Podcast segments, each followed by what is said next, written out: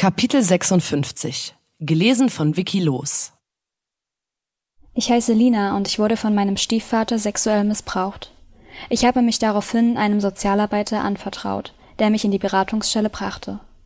Dann wurde recht schnell das Jugendamt eingeschaltet. Ich bin zu meinem Vater gezogen. Da war ich vielleicht erleichtert, aber auch sehr besorgt. Mein Stiefvater und meine Mama hatten nämlich noch ein gemeinsames Kind, meine kleine Schwester Charlotte. Ich hatte so Angst um Charlotte und wollte sie beschützen. Ich habe in der Beratungsstelle erzählt, dass Charlotte in den Keller muss, wenn sie weint. Dann haben die Beratungsstelle und der Sozialarbeiter das dem Jugendamt gemeldet.